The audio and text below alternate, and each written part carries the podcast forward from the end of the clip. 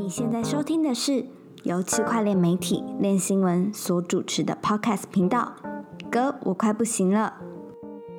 本节目由 FTX 交易所赞助播出。FTX 是一间领先产业、提供创新产品的交易所，包含合约交易、期权、股权通证、预测市场以及杠杆代币等等。FTX 最懂交易员的交易所。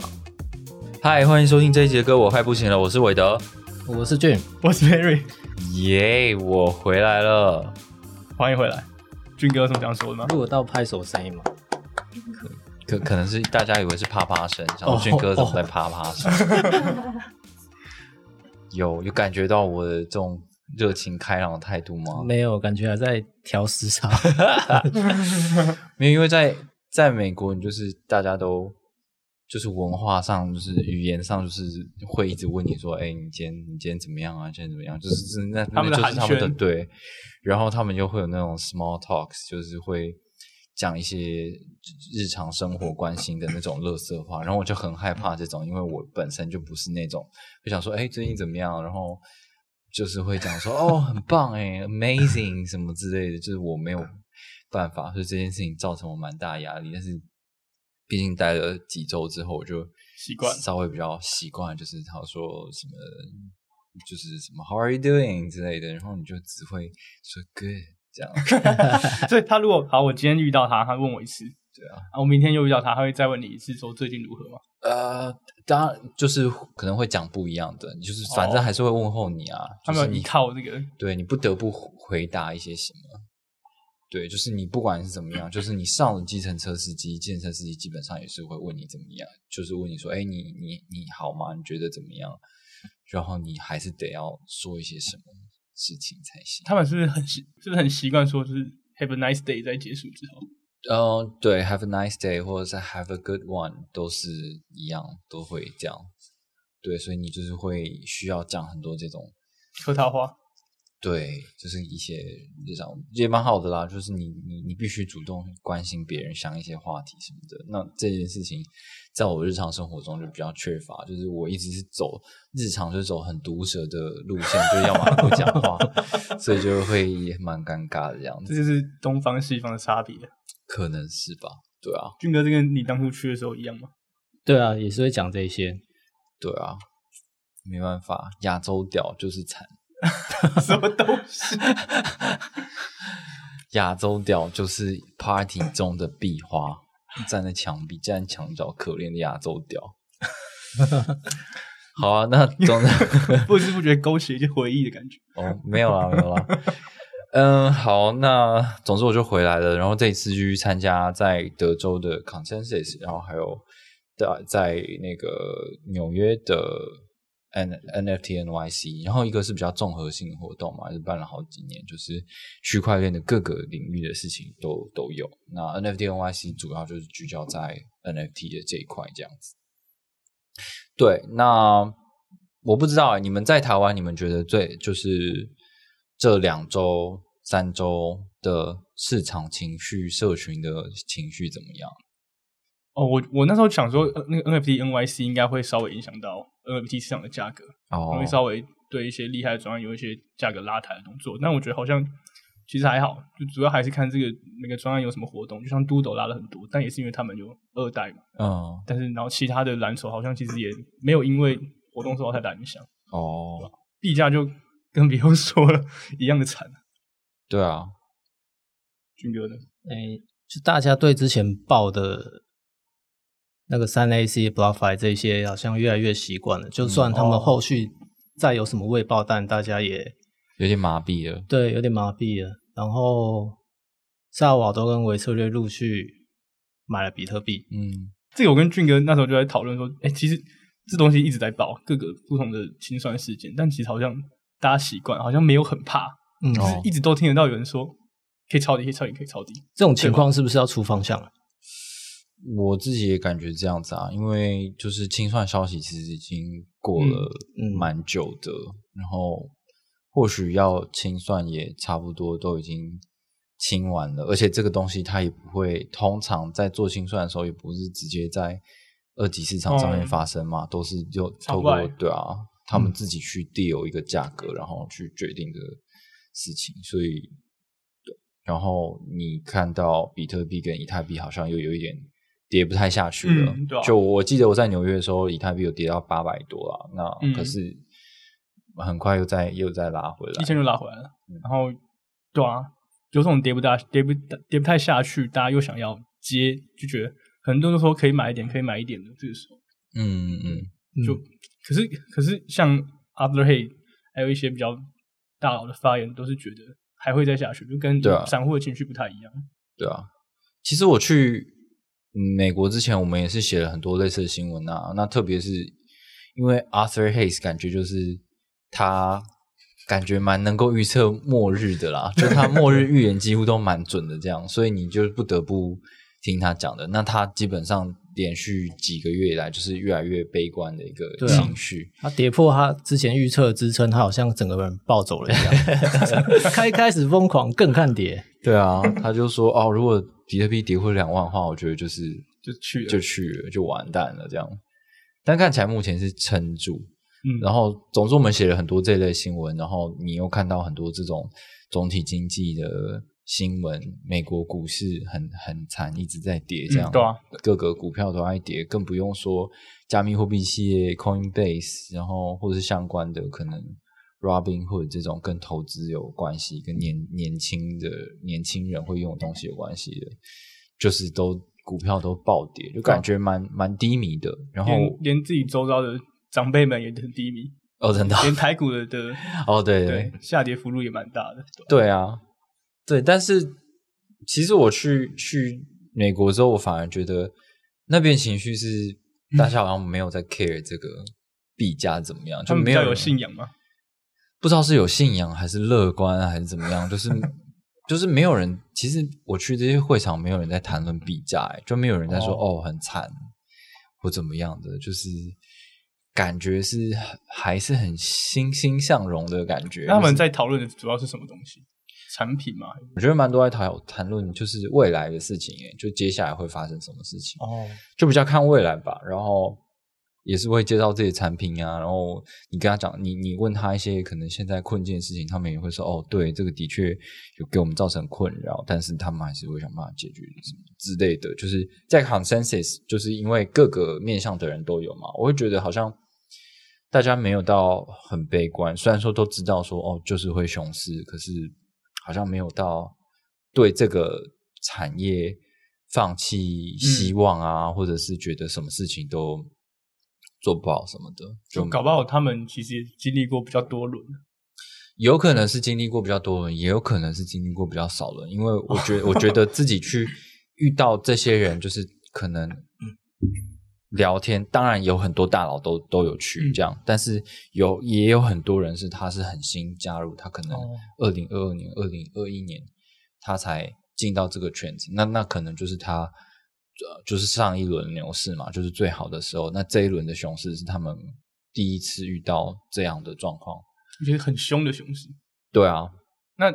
说到大佬位的，你有看到什么知名的人物吗？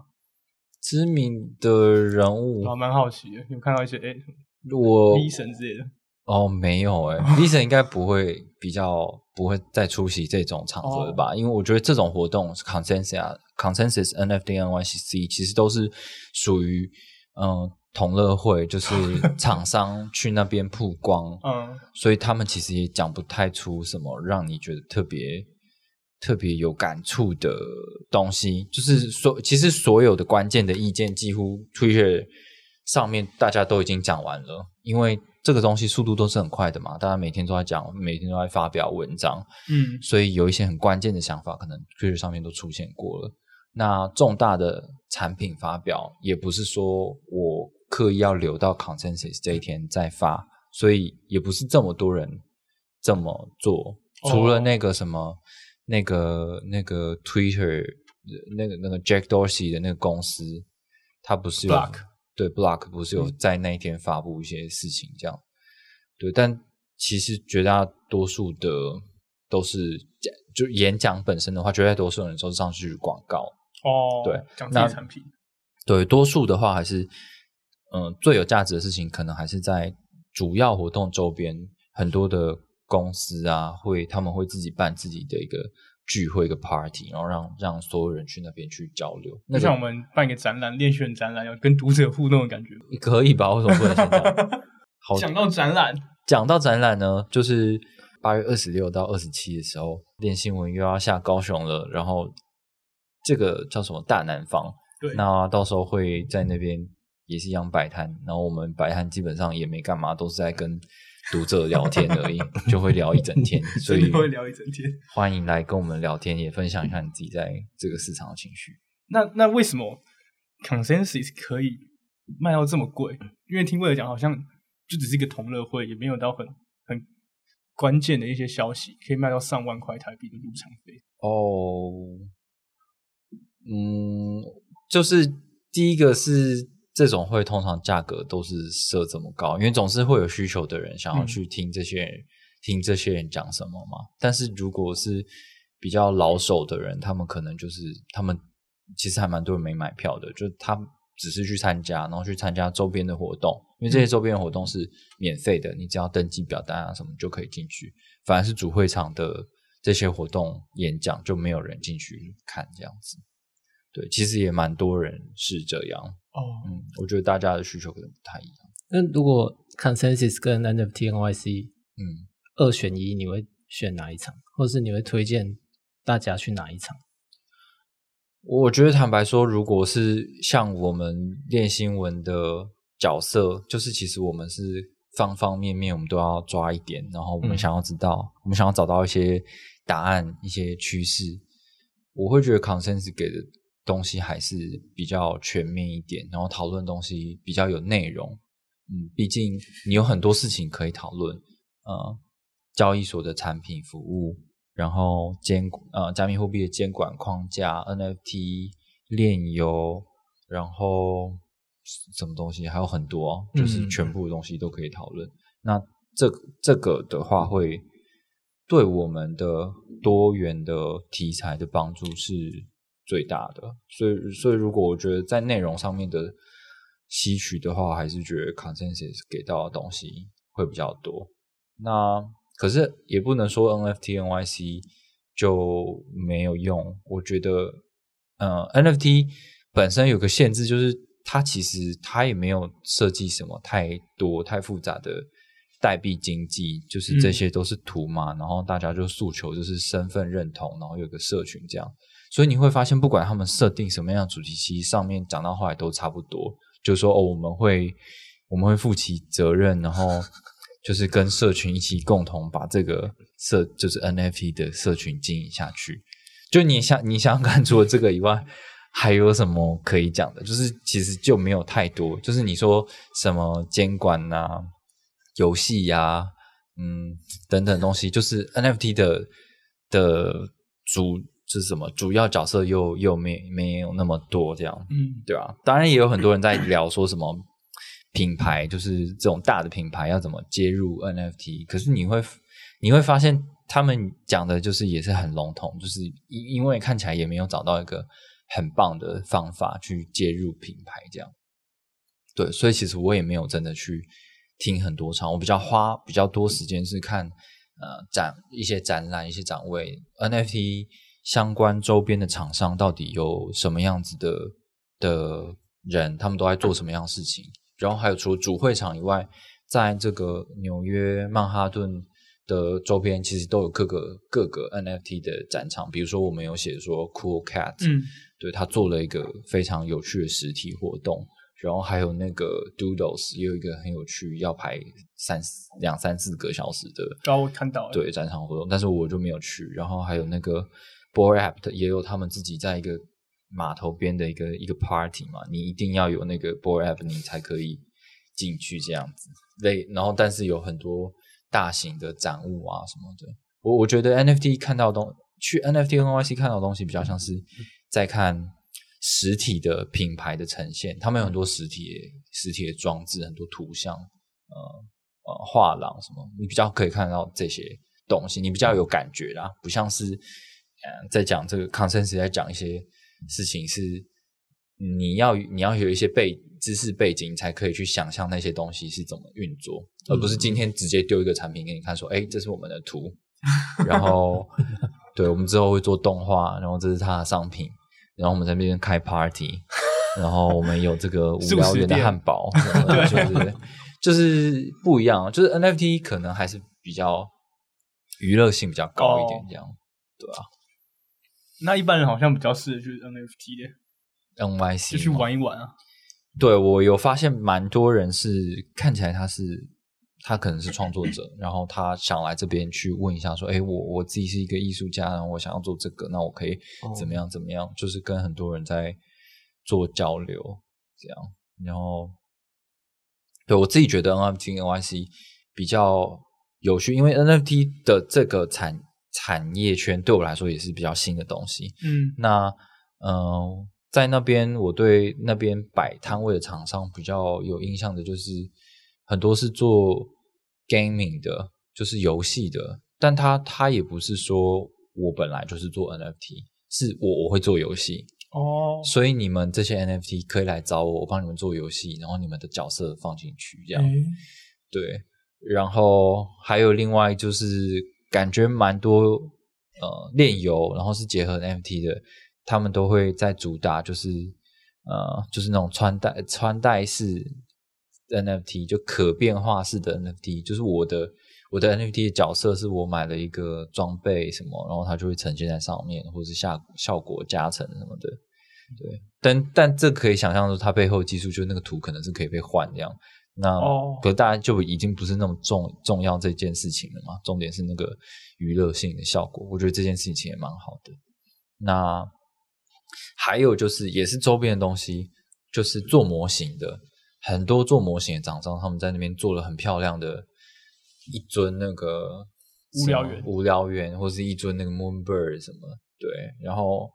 一个一尊，我问他说：“哦，你这个是可以外送，就是怎么不是外送啊，就是海海运这样子？”他说可以啊，然后就全部都包在里面，你有保证书啊，然后你有什么验证的什么东西的。但是这个要六十万台币，就是就是也是不便宜。大概多大？六十万？这种其实是蛮大一尊的。就是如果听众要想象的话，就是以前那个你可能在国小或国中的时候，蒋公铜像，对，蒋公铜像的 那种大，是那种高度，半身的啦，半身的蒋公铜像，不是全身的，全身也太大了。这个六十万买一个蒋公铜像要吗？哎，先不要。对啊，但是就是表示这个是真的有市场啦。如果我的东西我觉得它很有价值，比如说那个 B A Y C 全盛时期一个就要上千万台币嘛，那我花个六十万做一个他的那个那个人那个什么猴子像，好像也也不错。反正他都可以用上千万买的，那这个六十万应该是买得起。嗯，对啊，或者是他就是已经暴富了这样，对。哇塞，也是很多在那边也是很多 NFT 的暴富仔啊！你可以你可以看到说，就是嗯，那一副就是暴富仔样子。怎么说？我以为你要怎么描述？一副就是暴发户。呃，对啊，就是会有那种很欠打的，很欠打那种白人，就感觉水准不是很高啊，然后每天打就是很。很掐牙的那一种，然后穿那个 B A Y C 的，大概能想象。对 T 恤啊，然后穿那个戴墨镜，然后穿一个那个夏威夷衬衫，穿短裤，穿拖鞋，然后就很吵的那边这样。这是土豪吗？这有点刻板印象啊。不过就是的确还是有蛮多这种类型的人，对吧？不小心买到一个零点八的无聊云就暴富了。对，可可以想见，就是其实买 NFT，呃，你你你不用花太多脑子去，你就不用再接受以前那种买币，你还要那边评估说这个去中心化程度怎么样，它使用的这 技术，代币经济设计的多好，这样之类的，就是这种狗屁，就是 科技仔仔之类会很在意在乎的东西，在 NFT 这边就不用了，重点就是。你有没有内线？然后你眼光够不够好？你敢不敢玩？就你就可以。最后有没有在社群火起来？对啊，运气占了大成分。是的，是。好吧，那对好想穿夏威夷 T 恤去参加 NFT NYC 哦。对啊，如果大家其实我们还是还我还是有写几篇，就是关于那个 consensus 发生什么事。比如说 consensus，我虽然说听的演讲没有很多，但是还是有记录一下说 consensus 上面在谈论什么事情。比如说他们对熊市都是觉得有共识，这件事情就是会发生。然后如果是就是很多人都在讨论说 NFT 的下一步，然后它不会是 PFP，那。到底是什么呢？有的人觉得就是跟游戏一定跟游戏有关系，而且这个游戏也不是 play to earn。那边人对 play to earn 的印象就是 X Infinity，然后 X Infinity 就是做不起来，就是有这种 token model，就是不会没有一个永续的模型。甚至就是演讲上面也，我感觉也不太有人提到 Step，就台湾很多人 Step，亚洲可能很多，可是在那边就。不太有人知道或者是提到这个东西，就那个不是他们一个认为 P to E 的代表，但可能目前我们觉得哇 P to E 之神的感觉，嗯，不过似乎比较没有人在看 P to E，他们比较期待说，嗯，游戏这个东西怎么样，因为区块链而有更好的体验，而不是我为了区块链去做一个游戏。就是这这个是其实我们很早就知道很清楚的一个认知，只是因为之前是牛市嘛，P to E 这种这么诱惑性的东西，谁不谁不想要呢？嗯，而且大家也没有想出来，也没有想出来说，哎，我要有一个超好玩的游戏，比如说我现在有什么好玩游戏，魔兽世界，或像 PS 五，艾尔登法环，艾尔，比如说艾尔登法环这样子的游戏的时候，我加入区块链的。技术进去的时候，能够为它带来多少好处？对，这个是他们一直在讨论，但是并未我没有听到一个真的解决的事情啊，还在想象中，对啊，嗯，不过我我会觉得，如果它达到一个平衡点的话，那个东西一定一定不是经济诱因了。因为你什么东西你都只是想说哦，这个东西导入进去，你就可以你就可以赚钱什么的。我们可以让你玩家在游玩的过程中也可以赚一点钱。我觉得这赚钱的这件事情就是不会再会是下一个这个东西成功的，因为你知道，他他你要这样玩的话，再撑就是几几个月、半年，对，他不会再标榜 play to earn。希望是啦，至少在熊至少在熊市的时候，这件事情比较难成功。嗯，但是我不是说没有人这样，没没有人去继续这样做，因为嗯，在之前还是有很多的这个 project 还在还在跑嘛。嗯，就是比如说那个 Perry 不是那什么 General Pets、General Pets、Aurora 等等的。对啊，General Pets 那时候你不是跟我说什么 Solana 的那个神奇宝贝、神奇宝贝吗？对啊，那时候很很。市场很关注啊，对啊，就现在还是好像就游戏开始也没有人在讨论。我我有去体验了一下啦，因为他们还是有个小摊位，然后那个展场的女生是一个很可爱的小小女生这样子，然后我就我就去弄，然后总之你也没干嘛，就让你按几下，然后你就可以得到一个一个那个 general Pads 这样，得到一个，对，送你一个。对对对，他送我一个这样，可是 NFT 吗？对，反正后来不知道为什么，可能我太晚去 redeem 了，反正我没得，我就没拿到，但是我有拍照起来这样。哦，对，那反正我就有点白目，我就问他说：“哎，你们还是在手拉拿上面开发吗？”他说：“对啊。”然后我就说：“啊，那手拉拿最近就是问题很多，会不会造成你们一些困扰？”然后就搞得他很尴尬。他说：“哦，对啦，之类的。”嗯，对，所以就是然后。General Pets 它也是在做 P to E 的事情，对啊，也是走路吗？呃，嗯，应该不能这样说吧。我其实有点不太知道，他他也没有跟我解释哦太多。总之，你你应该是把它想成，既然它是神奇宝贝，所以是往神奇宝贝那个地方走吧。对对对，哇，对啊，Solana 炼油，好哇，然后。至于在 NFT NYC，我觉得我自己比较惊艳的、惊艳的一件事情就是，呃，有我们就是常常会讲说 NFT 的专案，或者是大家很喜欢说 NFT 的项目什么的。嗯但其实有蛮多的这个 NFT 的团队都有意识到说，我们不应该只是把它当做一个 project。project 就是就是专案嘛，专案嗯就是为了因为一个特定目的，在一段期间聚集一群人而完成的一件事情，叫做专案。这样，他就觉得就是如果你把这个东西视为 project 的话，他就他好像没有办法永续的下去，而是那个它 brand 对你对他他可能是他是品牌，你要把它当做一个事业，你要把它当当做一个 business 来做。哦，所以你你要找到的是什么？就是上个礼拜 Perry 跟 Jim 就是聊到的东西嘛，就是 NFT 你你要怎么下延续下去？哦永续的收入你你一样是募了一堆钱，然后可是如果你是把它当艺术品卖掉的话，那那我们的团队就是把钱分一分，就拍拍屁股走人，大家拜拜，Discord 关掉，你不用嗯对啊，就是这个关系是很清楚的。但是如果你一直要跟人家标榜说你是一个社群，我们有一个共同目标，我们一起建设的话，那你就是要把它当做一个 business 来做，就是你要为你的这一个品牌找到盈利的方式嘛。对，所以我觉得蛮多前就是很前端的这些 NFT 的 project，它确实是有在做这件事情的。就比如说像 b o r App b o r App 就是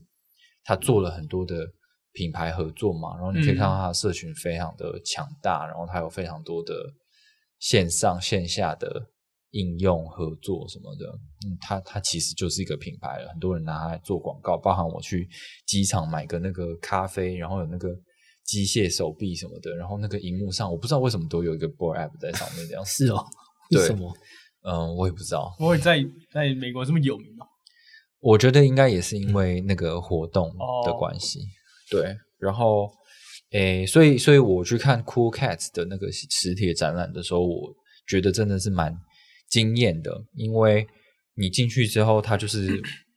哦，我没有写这个文章，然后你可以看，你可以去看一些照片，但是，呃，总之就是你你进去之后呢，你会得到一个手环，然后那个手环上面是一个感应扣，然后你进去到会场之后，它其实就是像是一个汤姆熊世界一样，汤姆熊怎么看起来廉价感？对，就是因为我讲迪士尼乐园又太夸张，总之里面有很多游乐设施啊，就是你可以感应之后就会启动，比如说感应一个地方，然后那里有一个蛋就会跑出，那个就是 Cool Pets 这样子，哦然后你就可以得，你它就会会记录你得到的点数，或者是然后还有一个是你要在那边跑来跑去，我看到一堆。就是美国大叔在那边跑来跑去，跟小孩子一样。我想说，这个我可以玩吗？就是他们那边跟忍者一样，那边跳来跳去的。其实小孩应该买不起 Cool Pad。对啊，然后跳来跳去，然后就是感应这样得到点数，或者是有那个有一个大荧幕，然后里面有很多你你是一个船长，然后你在船上就是要射水枪啊，然后打一些海里的怪物啊什么，然后一样也是得到得到点数。那些点数可以干嘛呢？就是你可以去换那个那个 Cool Cat 的一些周边商品，这样，然后你甚至可以去买一些牛奶来喝。对，然后它也设计，它也有设置一个区域是，如果你是 Cool Cats 的持有者的话，你只要去感应一下你的你的这个持有者的手环，你就会在秀场，你就会在会场里面秀出你的那个 Cool Cat 在一个荧幕上面。对，所以它其实做了很多线下互动的装置，我觉得就是嗯非常有趣。你想想看，如果嗯这个东西，这这个人物他其实是他是米老鼠呢，嗯，对啊，那就是迪士尼乐园不就是这样的一个概念吗？就是你有设置设置了很多卡通人物的 IP，然后你到时候就是结合一些娱乐线下娱乐场所啊，然后就你就是变一个盈利的事业。对，所以我就就好像有看到，好像有看到另外一种可能性吧，就是过去我们觉得说，哦，NFT 好像要要走到大众，你要跟 Nike 合作，跟 Adidas 合作，然后你要跟很多的大品牌合作，然后变成你好像真的有跟现实世界结合。对，但是就现在就变不一样了，是 NFT 的原生的这些品牌，我自己就是我自己就是一个品牌了，大家可以来找我合作，我们会做更多不一样的东西。对，这个是我觉得哦酷，就是我没有这样，我没有这样想过，我没有想到你们可以这样做。他没有去依赖既有的大品牌了。对啊，对，而且他们也可以接受募资啊，就是那个那个叫什么 Doodles，他不是、嗯对啊，他就他就有去募资，所以就不仅仅是跟他的社群收的钱，他也可以跟别人收钱，然后嗯，反正持有者我们就是有我们就是有一定的关系，可是我还是可以跟别人募钱，然后来经营我们的这个 IP 品牌。那你们也是受惠嘛？因为如果这个品牌越大，然后你们拥有的这些 NFT 就越值钱的话，你们也也爽啊，所以何乐而不为？哇，觉得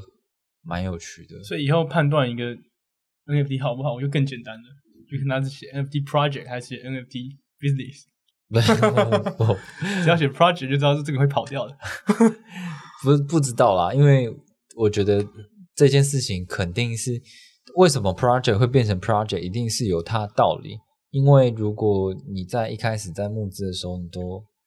告诉别人这是一个盈利事业，然后你因为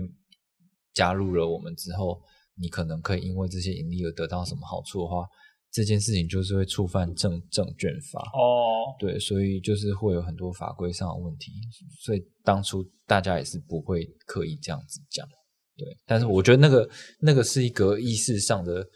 的的转变，就是就是 NFT project，就是我我不是跟大家买卖这个艺术品的关系，或者是我不是只组织一个社群的关系，而是我们真的有一个目标，然后去去做这个品牌会越做越大，对吧？阿兹 k 好像也是这样子嘛，他也是有嗯想要发展这个 IP，、那有看到什么 Crypto Punk 的东西吗？没有，完全没有。嗯完全没有、欸。是哦，嗯，我觉得对啊，完全没有。New g a l e 没有出来一下吗？就是怎么说，就是想要杀掉你的对手，最好的方式就是买下它，然后冷冻它。嗯，对我我没有看到哎、我没有看到 Crypto Punk，、欸、我也没有看到 Meanbits，就是我也我也不知道为什么，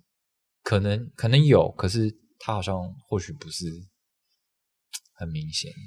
好吧，好像真的没有。就像我这那阵子华社群啊，就真的只看到 Doodles 还有 Azuki 的，还有嗯，博尔这几个比较大的。对啊，对啊。哇哦，嗯，然后反正 NYC 大家都是都是在 party 啊，就是我觉得就是喝酒聊天，对，就是一个见面会这样子，所所有全世界买 NFT 的人人来，然后到不同的 event 上面跟创作者见面，然后爽一番，就是在那边电音，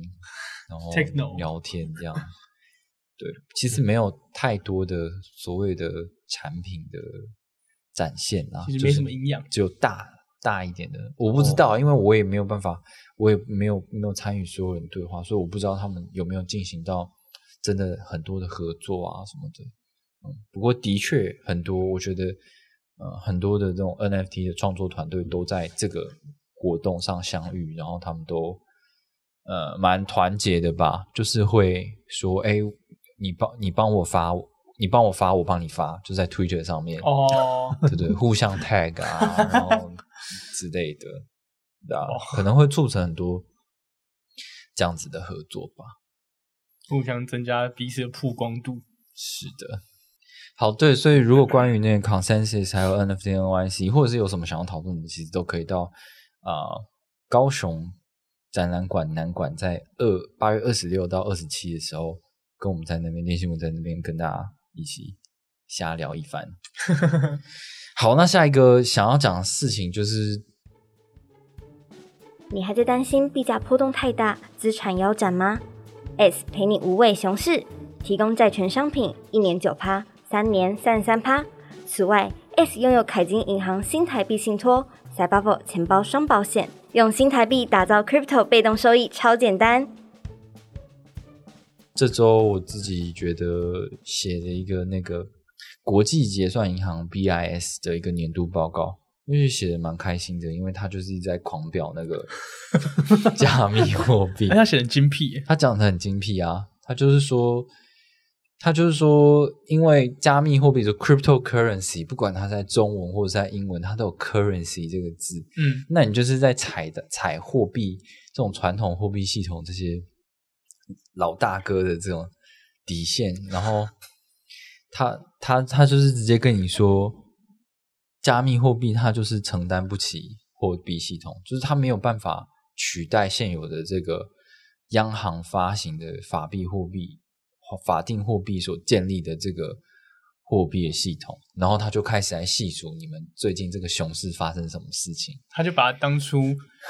那些对加密货币有信仰提出的几个优点，全部一个一个打反。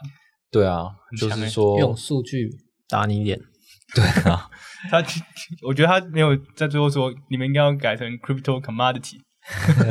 已经算很好了。对啊，我觉得我觉得他的确是呃，因为我觉得多数币圈的人会很相信说，哦，就是加呃央行滥发货币啊，货币政策如何如何，然后加密货币快又跨境又有效又嗯。便宜又怎么样的，就是这些东西其实是最容易被理解的，就是大家都是你没有什么背景知识，你都可以理解可以懂的。可是其实整个金融体系跟货货币体系就不仅仅是这样，不是说我今天要把钱传到美国，然后要经过很多，所以很麻烦。然后可是加密货币我 view 一下就打过去，就很简单，所以加密货币比较好，或者是它有限量发行，所以它就比较好。就是不是货币是货币系统东西，并没有那么简单，它可能要符合很多企业跟呃家庭的需求。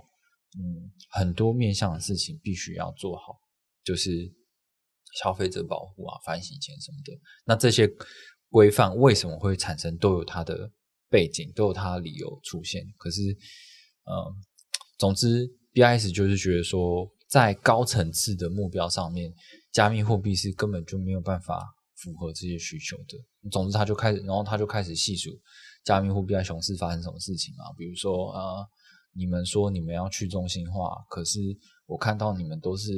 用用中心化交易所都用的比去中心化交易所多，还多超级多这样。那所以对对对，然后或者是说，呃，你们说 DeFi 是为了金融普惠，嗯可是 DeFi 都是给那都是超级贵，然后很多东西又是只有内线交易，就是知道内线的人会赚钱而已，哦根本就没有普惠到什么人这样。然后他又举 Luna 的例子，就是说，你看 Luna 这件事情，表示我就是算法稳定币这种事情根本就不 sustainable。可是算法稳定币的事情，你们也知道，就是算法稳定币要做的事情，就是我我不想要靠传统世界的嗯法定货币的资跟法定货币有连接的资产来支撑我的稳定币的价值。嗯就是很多的算法稳定币都在做这样的事情。那他就说，对啊，你看，那到最后你们发现，你们大家都发现了吗？就是 USDT、USDC 这种跟美元有挂钩有挂钩的稳定币被用的最多，所有的东西都在用这个。然后它靠的是什么？它靠的是我们央行发行的货币的信用支撑。对，你们不过就是链上的仿造品。对啊这，里有点看不懂，就是他说的名目制约，就是指这个，呃你刚刚提到这个吗？对，其实名目制约我也查了一下，就是其实我也不是那么懂，但总之它的根本上意思就是维护价值稳定的这件事情啊，嗯就是汇率稳定的这件事情。他想说你们你们搞到后来就是还不是得靠美元？对啊，就是你你你的你的你们用最多的 USDT、USDC 这些稳定币，跟所有的加密货币都都有 trading pair，都有交易对。然后他们背后支撑是什么？是美国国债，或者是是现金，或者是嗯公司债，全部都是现实世界，然后可能都多数都是以美美元计价的东西，到最后还不是得依靠中央政府的这个信用，就是他是这样说，就是我记得他前面讲到说，你们不是很不屑加密，不是传统的金融体系嘛，嗯嗯。就想要不想要用他们的货币系统嘛，嗯所以一开始就只有比特币交易对这样，嗯，就到最后还不是又有这种法币交易对，哦就稳定币交易对啊，对然后使用率就暴增的，对，然后原本的 BTC 交易对就变少使用人就变少了，对啊，就是我当然可以，我当然可以理解，就是这样子的说法，就是以以以币圈的人来回应的话，当然有很多的理由去解释啊，因为这总是在一个过渡期嘛，就是一定会有人有交易需求啊，然后还有什么技术建设啊、叭叭叭之类的东西，所以才会让中心化交易所去呃这么的昌荣繁盛，这样 对，就是一定有有它的一个过渡期。不过你还是不得不否认，就是 BIS 就是在这部分表的，就是你你不你也没办法回回应他什么这样子。嗯，对，因为 Luna 现在真的太丑了，对，我会讲讲对吧？未来几年都可以拿这件事出来讲了，BIS 怎么样都站得哦住脚，对啊，对吧？对啊，嗯。被抓着被被 Terra 这一点抓着打，被抓到辫子了，没错，然后他还有说一点，就是嗯，他觉得 DeFi 就是很喜欢强调智能合约，就是有什么呢？就是有自动自动性，自动执行，然后还有可组合性、嗯这些东可编程性这些东西，他觉得是啊，可是这不是加密货币独有的东西，很多东西都可以这样子、啊。这件事情之前我也有就是跟人家讨论过，就是就是你就是做一个 A P P 而已，只是这个 A P P 有没有去中心化的这件事情。哦就有点像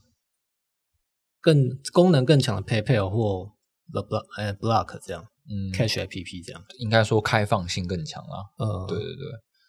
对，因为对啊，就这样。然后，所以就是 BIS 它最后它导向的结论是，呃，很好，加密货币它不是它虽然说很多对我们来讲是不够好的事情，可是它给我们的价值是什么？就是就是它告诉我们说，哎，其实科技这件事情可以做到，可以为货币未来的货币系统。做到很多创新的事情，譬如说可编程，然后呃组合性，还有什么自动化执行之类的。他觉得这这些特质是好的，只是这些特质不并不一定是要加密货币来做。他觉得 CBDC 就是央行央行数位货币就可以做。对，所以你可以想象，就是好，今天央行，比如说台湾好了，台湾发了一个数位新台币，然后这些数位新台币就是可以让就是民间的 A P P 厂商去，或者是什么金融创新、金融创新的公司去做各种应用的 A P P，那它只要就是跟这个跟这个央行系统连接上，然后它可以去，它可以去允许这个金流在你这个系统里面发生，嗯那就那就完成许多功能了。他觉得这件事情不需不一定是需要区块链，或者是不一定需要加密货币来完成，这样，对啊，就是蛮蛮呛的啦。可是我我就是我是觉得他虽然说这样讲，但是 CBDC 也有很多的限制啊，就是它没有办法做到像 DeFi 这么开放性，不是你想你想你想要做就可以做。我今天如果我做了一个 APP，然后它是赌博的。或者做一个赌场，我说这个这个可以用数位新台币进来玩我们的 明星三缺一哦。然后，但是你去跟政府说，哎，我我要做这个，然后我们接进来这个系统，这个就是不会被不会被答应嘛。哦可是，在 DeFi 世界，就是反正系统就在那边，你想做什么就做什么。那这就是它一个无限开放性的好处。但在就是多了一个监管的框架，对啊，对啊。可是就是当然就是会有合不合规的问题，嗯。然后 BIS 最后还有提到说，呃，加密货币它可以做到一件很厉害的事情，就是及时的无缝体验的跨国传输。那他他们为这件事情提出来的解释就是，CBDC 也可以做到，就是各个各个国家都做好之后呢，然后我们说好我们要合作，然后建立一个网络的时候，我们就可以就可以做到这样子的体验的。可这件事情也是超级难的啊！我觉得就是不是不是你今天说，哎，我们一起全全世界一起来做，然后就可以完成的这个难件事情。，这已经扯到政治问题。对啊，对啊，对啊，所以，呃，我我觉得 B I B I S 这一篇报告给我的启示是，的确你说中了很多币圈的痛点，跟想的不够多的东西，但是那只是现在的的币圈，不代表未来币圈，它有可能会成长茁壮。但是你身为一个呃成熟的这个货币体系里面的一个很重要的机构。嗯，你你提出来的东西，其实在执行面方面已经可以想见到很多，就是本来就存在难题的很难很难解决的事情。对，所以嗯，我不我不确定他说的这个方法会不会发生，会不会完成。感觉他们这种央行数位货币就会涉及到主权，嗯，涉及到主权的东西就会有政治角力，这就是很难做到的事情。对啊，对啊，因为你简单来说，你 BTC 你到处哪里就是都 BTC 在这个国家，在这个国家都是 BTC，嗯，但当你可能发个数位美元的时候，就接不接纳的问题，嗯对吧？因为你就是美元，他就会觉得，哎，为什么你可以在我的国家用这个东西？对啊，嗯，不仅如此，还有透明度跟隐私性的事情，就是国家跟国家之间，如果用同一个账本的网络在做交易的时候，它的透明性要到底要做到嗯多少？对啊，我为什么要用你那一国的系统？你会看你看得到我我的什么资料吗？对啊，嗯，我觉得就是大人的世界就会变得更加复杂。哪个国家需要多少节点，哪个国家不需要节点，这样。对啊，嗯，就会很神奇。嗯但是我还是因为这篇报告其实是蛮长的，然后如果呃如果英文的阅读对你来讲不会太辛苦的话，还是蛮推荐大家去看的，因为你可以看到，嗯，BIS 是很用心的在找很多的资料，可以看到他们其实看到呃加密货币发展，不管是技术监管应用、骇客事件等等很多东西，他们都是有 follow 的，就是是一篇写的蛮用心的报告。他们已经在等很久，埋伏很久了，是的，时候到了就拼出来嘴一下。好，那最后就给这个 Perry 做个结尾好了。对我们韦德回来了，所以我们之后又会回到我们这三人的主持方式。不一定，我觉得还是有可能换，因为我上次觉得俊哥其实他讲的蛮好的，就他、哦，对，他其实可以讲很多话，我觉得之前我都被耍了，我是很吃亏。对，所以搞不好之后变轮流主持的方式没有说不定。主持，你们就是抽签，对，大家可以先把题目定好，然后抽签，然后嗯，主今天主讲就是俊哥这样。对，然后维尼搞不好也会加入之类的。好，希望八月底的时候可以看到各位读者跟我们在高雄互动。对，到时候见了各位，这节节目就到这里啦，拜拜。拜拜拜。